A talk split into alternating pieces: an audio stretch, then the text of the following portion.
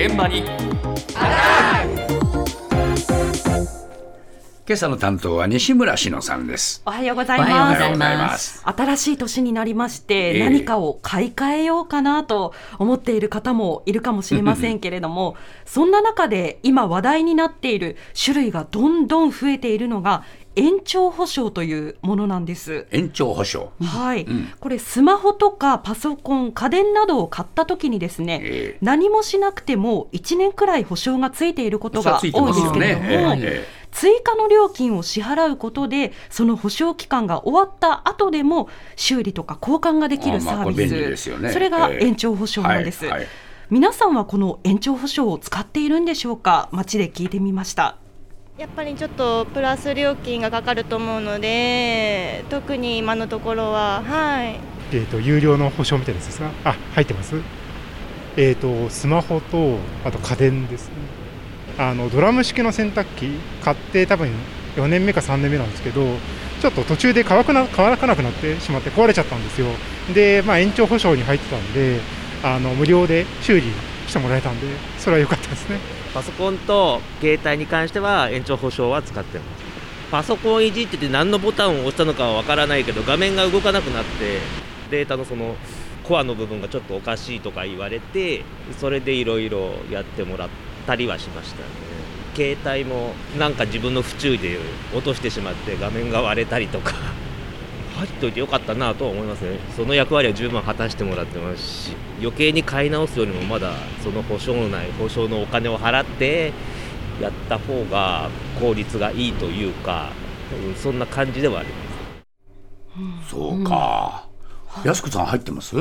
あ入れるもの全部入ります。あらまそう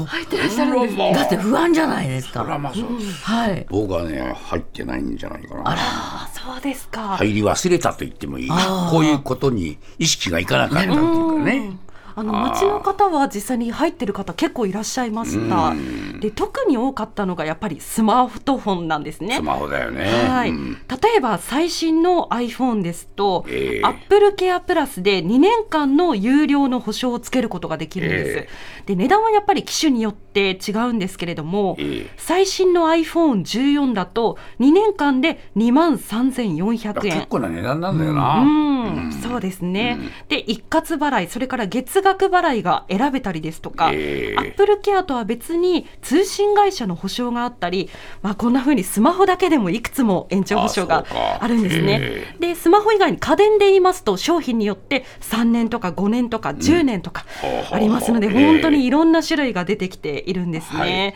さらに今ではこの延長保証を専門に取り扱う業者も増えてきていましてあそうですか。えネットサイトなど自分で延長保証のサービスをできない店がこの専門業者を採用しているんです。このどんどん種類が増えているこの延長保証どうして今市場が拡大しているのかその専門業者に聞いてみました。1994年に営業を始めた延長保証会社の草分けでもあります。テックマークジャパンの池西圭社長のお話です。物が高くなってきてるじゃないですか。例えばスマホ10万超えますとかですね。やっぱり何十万とかするものを買ったときに、それがメーカー保証1年終わった後もずっと使い続けたいっていう気持ち、まあ、消費者の目線で考えるとですね、やっぱりそういうところもあのニーズが一つあります。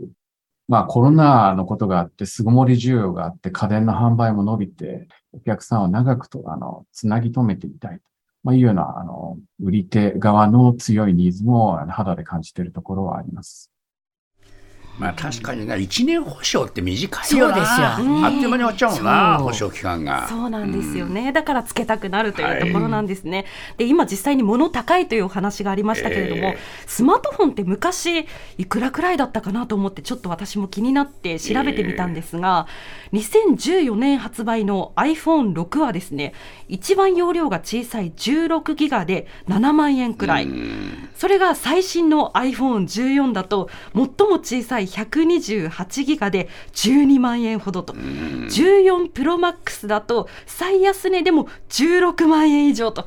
高いですよね。そうだな。さらに容量を増やしたりすればもっともっと高くなるのでもし壊れちゃった場合にですね自費で買い替えるってやっぱり大変なんですよね。そうですよね。だからこの延長保証を使う人が増えているんですね。はい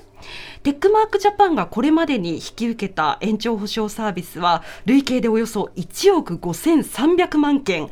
あるんですけれども、えー、その中で一番多いのはやっぱりスマホだというお話でした。はい、で延長保証の市場規模今およそ1.5兆円と言われていまして、えー、このうち半分がやっぱりスマホとかパソコンなどの IT 機器だということなんです。はい、まあ、すぐに最新のスマホに変えなくてもですねあの延長保証を使って同じ機種を長く使う。それが今一般的になっているということなんですね。えー、では延長保証に関して利用者の注意点はどこにあるのか業界の問題などはないのかテックマークジャパンの池西圭さんに聞いてみました自然故障が基本メインなんです1年経ってですね、知らない間に壊れてました。まあ、みたいなところが自然故障と言われている一般的なものなんですけど、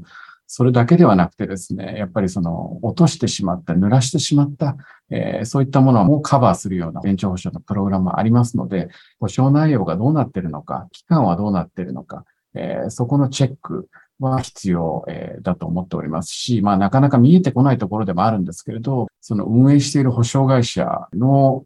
財務の健全性のチェックっていうんですかね、あの消費者のニーズでですね、あるのが、保証期間を非常に長く持ちたい。まあ、そうするとやはりその、その運営に関して10年きっちり運営できるような、きちんとした財務基盤を持った会社が運営すべきと、まあ、いうところがあるんですけれども、ルールといいますか、そういったものが今ない、えー、そういった財務基盤のチェックであったりとか、参入にあたってのルールみたいなものはあってもいいんじゃないのかなと思ってそうか、保証してくれると思ってたら、はい、その保証会社が潰れちゃったりね、いなくなっちゃったりするっていうこともあるからな。そうなるとね、利用者はどうしようもできないので、気をつけないといけないですよね。えーはい、まずは落として壊れたとか、自己責任の故障もサービス対象になるものとならないものがあるので、そこはね、チェックしないといけませんね、えー、どこまで保証してくれるのかをしっかりチェックすること、はい、そして最近では、あの先ほどのお話ですね、倒産して保証が受けられなくなったという問題もあるので、さすがにね、あの保証会社の財務までは私たちもチェックしにくいところなんですが、えー、このあたり国ですとか業界によるルール作りがあってもいいんじゃないかというお話でした。TBS ラジオポッドキャストで配信中。ゼロプリラジオ聞くことできるパーソナリティは LGBTQ ハーフプラスサイズなどめちゃくちゃ個性的な4人組クリエイターユニット。午前0時のプリンセスです。ゼロプリラジオもう好きなもん食べな。好きなの何でも鍋に入れたら鍋なんだから。マクド鍋に入れちゃおう。そしたら全部鍋。